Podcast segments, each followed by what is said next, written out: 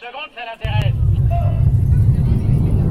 Labyrinthe, les chemins de la curiosité lycéenne. Hein, que ça t'intéresse Eh oui. Pourquoi? Les démocraties ont mis du temps à s'installer et tout au long de ce processus ont rencontré de nombreux obstacles. Malgré la stabilité que peut représenter ce système, les démocraties restent aujourd'hui menacées. Dans ce podcast de trois épisodes, nous parlerons de la lutte contre le terrorisme, une des menaces les plus connues qui pèsent sur les démocraties d'hier et d'aujourd'hui. Nous rappellerons d'abord ce qu'est le terrorisme et une partie de son histoire. Puis, nous évoquerons les mesures qui existent nous permettant de lutter contre. Enfin, nous découvrirons ensemble une nouvelle forme de terrorisme, le cyberterrorisme.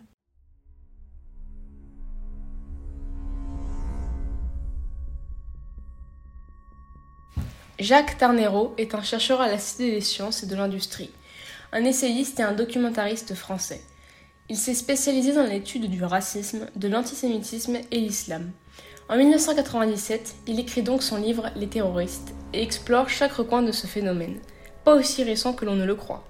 Nous allons donc nous appuyer sur son ouvrage pour définir le terme terrorisme, raconter son histoire et exprimer son danger pour la démocratie. On appelle terrorisme l'emploi systématique que de la violence pour atteindre un but politique.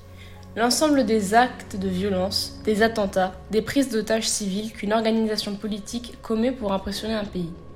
Cette définition provient du nouveau Petit Robert de 1993. Le terrorisme constitue donc, selon Tarnero, un phénomène politique complexe qui fait de la violence sa forme exclusive de lutte politique. C'est la dimension aveugle de cette violence qui caractérise le fait terroriste. On retrouve comme association terroriste le JIA en Algérie, le Hamas en Israël ou la bande Abadher en Allemagne dans les années 70. On retrouve dès la Révolution française une ébauche du terrorisme, d'abord appelée terreur. En juillet 1792, les troupes autrichiennes et prussiennes passent les frontières de la France. Les traîtres de l'intérieur sont désignés, les prêtres réfractaires, les nobles et ceux qui refusent l'ordre de la Révolution. Un sang impur va donc abreuver les sillons de Paris. Pour sauver la République de ses ennemis intérieurs et des menaces extérieures, la Convention proclame la patrie en danger, le 11 juillet 1792. Pour se battre contre tous les fronts, Robespierre et les Montagnards instaurent la terreur. Mais c'est en Russie qu'est née la forme moderne du terrorisme, et c'est dans l'espace russe que s'expérimentent les cercles infernales des terreurs successives, celles du régime tsariste, du terrorisme et du goulag stalinien. En effet, tous ceux qui ne sont pas dans l'orthodoxie bolchevique sont considérés comme ennemis. Les marins révolutionnaires de Kronstadt se révoltent en 1921 contre le pouvoir central.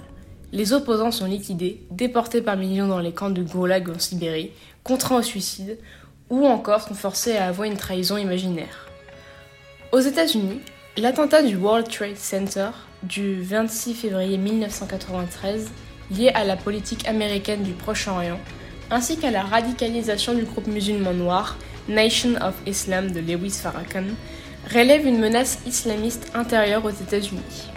En Espagne, du bombardement de la ville de Guernica en 1937 par l'aviation allemande, au service des franquistes au procès de Burgos ou à l'assassinat de l'amiral Carrero Blanco par l'ETA, la plaie basque ne s'est jamais refermée malgré le retour de la démocratie en Espagne. Des deux côtés des Pyrénées, le nationalisme basque n'a pas disparu avec la fin du franquisme en Espagne. Bien au contraire, la démocratie espagnole est toujours confrontée au terrorisme de l'ETA. Ces exemples tirés des quatre coins du monde montrent bel et bien que le terrorisme n'est pas exclusivement en provenance du Moyen-Orient comme on a tendance à le penser, et qu'il est bien plus ancien qu'on ne le croit, débutant en France durant la Révolution. Toutes ces actions ont pour but de renverser le gouvernement et de prendre le pouvoir par la force et la violence, nuisant ainsi à l'équilibre démocratique. Néanmoins, les sociétés ont appris à se défendre envers ces menaces et sont aujourd'hui capables de résister et de lutter à l'aide de mesures précises et spéciales.